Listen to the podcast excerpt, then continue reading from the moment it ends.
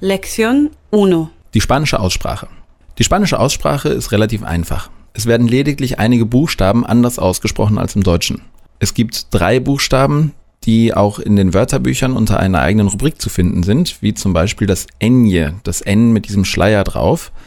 Das wird ausgesprochen wie ein NJ. Sie kennen alle das Wort Niño von dem Hurricane damals. Anderes Beispiel wäre mañana, morgen.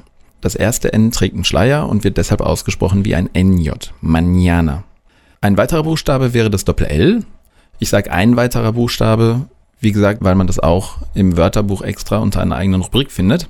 Beispiel dafür wäre llevar. Doppel-L wird also ausgesprochen wie ein J.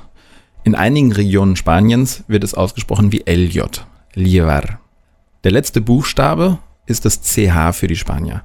Das CH wird ausgesprochen wie ein TSCH im Deutschen, wie zum Beispiel Coche. Coche.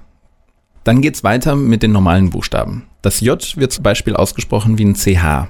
Charra. Vorsicht, das J wird ausgesprochen wie das CH vom Auch, nicht das CH vom Ich. Also Charra. Das V wird ausgesprochen wie ein weiches B. Bino.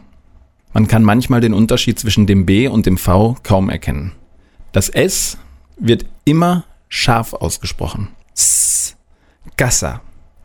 Bitte kommen Sie niemals auf die Idee, im Spanischen einen weichen S-Laut auszusprechen. Das klingt fürchterlich. Das Z wird ausgesprochen wie ein TH auf dem Festland, sprich in Spanien. In ganz Südamerika wird das allerdings ausgesprochen wie ein scharfes S. Also würden die Spanier sagen Zanahoria, die Südamerikaner würden sagen Zanahoria.